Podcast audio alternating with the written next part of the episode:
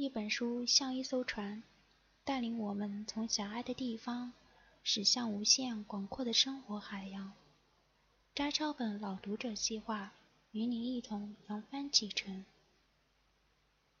少有人走的路，作者斯科特·派克。第一部分：自律。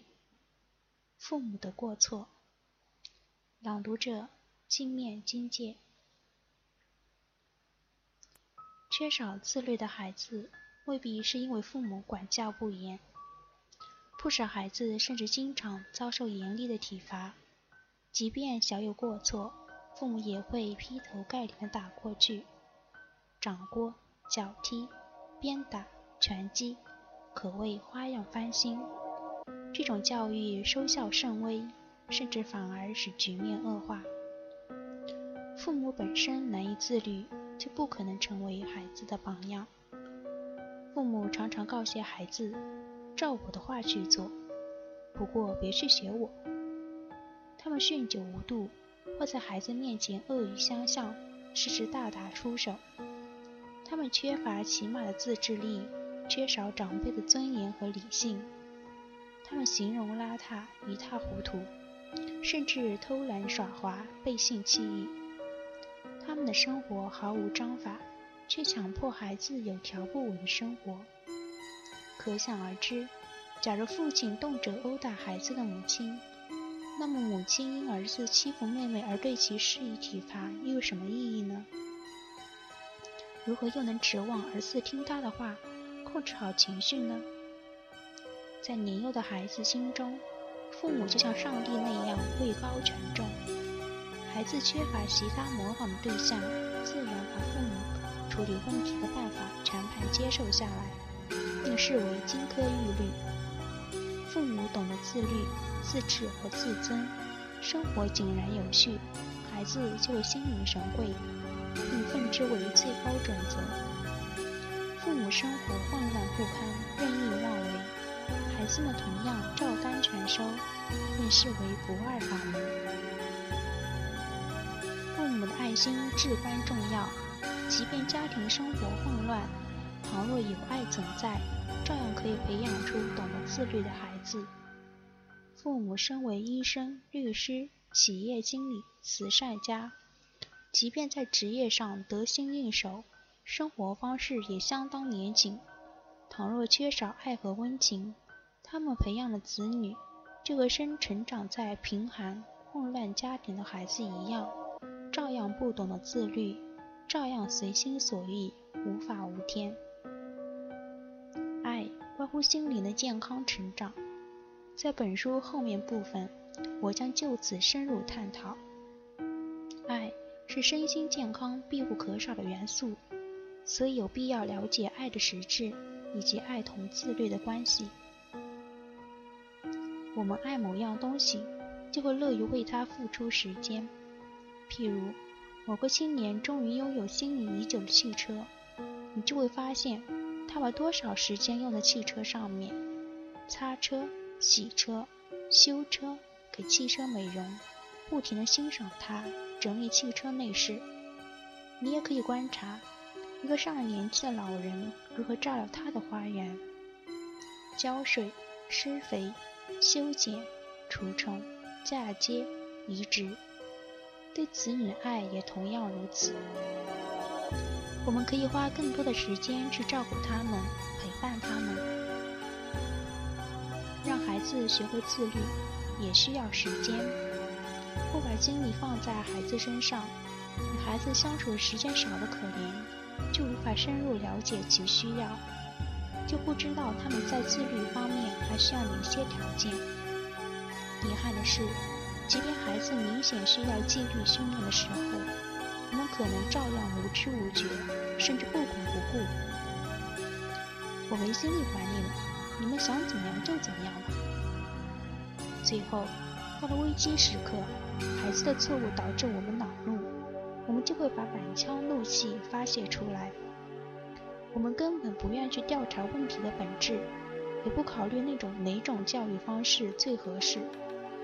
父母习惯用严厉的体罚教训孩子，本质上不是教训，而是发泄怒气和不满。聪明的父母绝不会这样做，他们愿意花时间了解孩子，对症下药的教育孩子。哪怕孩子犯了大错，但他们也恰当运用敦促、鼓励、表扬或必要的警告和责备。他们灵活调整孩子的发展方向，认真观察孩子的言行举止，吃蛋糕、做功课、撒谎、欺骗、逃避任务。他们也会倾听孩子的心里话，在对孩子的管教上，他们掌握分寸，张弛有度。他们给孩子讲有意义的故事，适时亲吻、拥抱、爱抚他们，及时纠正孩子的问题。毋庸置疑，父母的爱决定了家庭教育质量的优劣。充满爱的教育带来幸运，缺乏爱的教育只能导致不幸。富有爱心的父母善于审视孩子的需要，做出理性、客观的判断。他们也可能在面临痛苦抉择时，与孩子一道经受痛苦和折磨。孩子也当然会逐渐认识到。父母甘心陪着忍受苦楚的一片苦心，他们未必立刻流露感激之情，却可以领悟到痛苦内涵和真谛。他们也提醒自己，既然爸爸妈妈愿意陪着我忍受痛苦，痛苦就不见得那么可怕，而且未必是太坏的事。我也应该承担责任，面对属于自己的痛苦。这就是自律的起点。父母付出的努力越大，孩子感受到的重视程度就越是强烈。有的父母为掩饰在家庭教育上的失败，就会不停地告诉孩子，说自己是多么爱他们，多么重视他们等等。但真相无法逃过孩子的眼睛，孩子不会被谎言和欺骗长期蒙蔽。他们渴望得到父母的爱，但父母一再出尔反尔。只会让他们见失现心。即便他们表面不会牢骚不断或大发雷霆，可父母的教导和许诺近乎一钱不值。更为糟糕的是，他们会情不自禁模仿父母，拷贝父母的处事方式，把它视为人生的标准和榜样。那些沐浴着父母的爱的孩子，心灵却可以健全发展。他们也可能因父母一时的忽视表示不满，然而他们对父母的爱感激不尽。父母的珍视让他们懂得珍惜自己，懂得选择进步而不是落后，懂得追求幸福而不是自暴自弃。他们将自尊自爱作为人生起点，这有着比黄金还要宝贵的价值。我是个有价值人。有了这样宝贵的认知，便构成了健全心理的基本前提，也是自律的根基。它直接来源于父母的爱。天生我材必有用，这种自信需从幼年培养，不然成年后再做补救，往往事倍功半。孩子幼年起就享受到父母的爱，成年后即便遭遇天大的挫折，幼年培养的强大自信。也会使其鼓足勇气，勇敢地战胜困难，而不致自暴自弃。自尊自爱的感觉是自律的基础。自律的核心就是学习自我照顾，承认自我价值的重要性，并采取一切措施照顾自己。这是走向自律的关键。假如懂得自我珍惜，我们就会合理安排时间。那个拖延工作的财务分析师的问题，就在于他一路忽略和漠视时间的价值，因此郁郁寡欢，无谓的虚度光阴。童年时，他曾有过不幸的遭遇，亲生父母有能力照顾他，可是每逢学校放假，他们都会拿出钱把他送到养父母家中。他从小就体验到寄人篱下的感觉，孩子觉得父母不重视他。也不愿照顾他，他从小就觉得低人一等。他长大以后虽聪明能干，自我评价却低得可怜，所以他不得不从最基本的自律做起，意识到时间有多么重要。他终于重新设定时间表，让每一分每一秒都得到充分利用。孩子童年时能得到父母的爱和照顾，长大后内心就会拥有安全感。所有的孩子都害怕被遗弃。孩子到了六个月大，就会意识到自己与父母彼此分离，这使他们感觉无助。他们知道，依靠父母提供物质资料才能获得生存，遭到遗弃就无异于死亡，所以害怕任何形式的遗弃。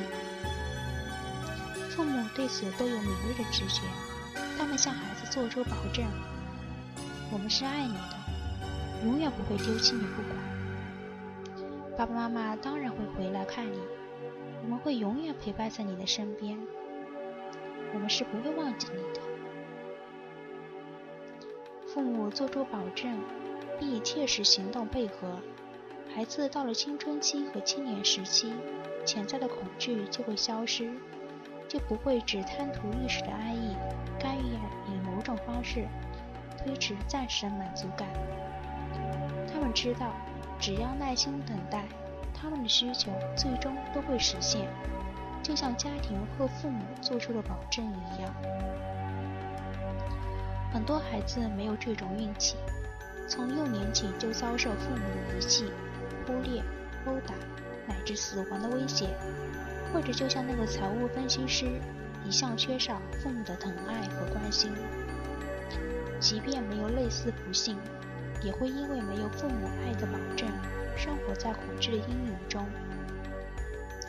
有些父母贪图省事，想让家庭教育更快生效，都用威吓性的遗弃手段告诫孩子：“照我的话做，不然我绝不会爱你。”你可以想象，你会落得什么下场？当然意味着抛弃和死亡。父母把爱心丢到一边。取而代之的是缺乏人性的专制，这使得孩子对未来充满恐惧。他们觉得世界不安全，甚至把世界看成是地狱。这种感觉会一直带到成年时期。他们不愿推迟满足感和安全感，更想选择当即透支快乐和满足。他们觉得未来遥远而渺茫，让他们缺乏起码的信赖感。哪怕未来要比现在好过许多倍，他们也宁可选择得过且过。要让孩子养成推迟满足感的习惯，就必须让他们学会自律。要让他们养成自律意识，对安全感产生信任，父母必须以身作则。这些心灵的财富来自父母表里如一的爱，来自父母持之以恒的照顾。这是父母送给子女最好的礼物。假如这些礼物无法从父母那里获得，孩子也有可能从其他渠道得到。不过，获得礼物的过程必然是一场更为艰辛的奋斗，通常会经过一生的鏖战，而且常常以失败告终。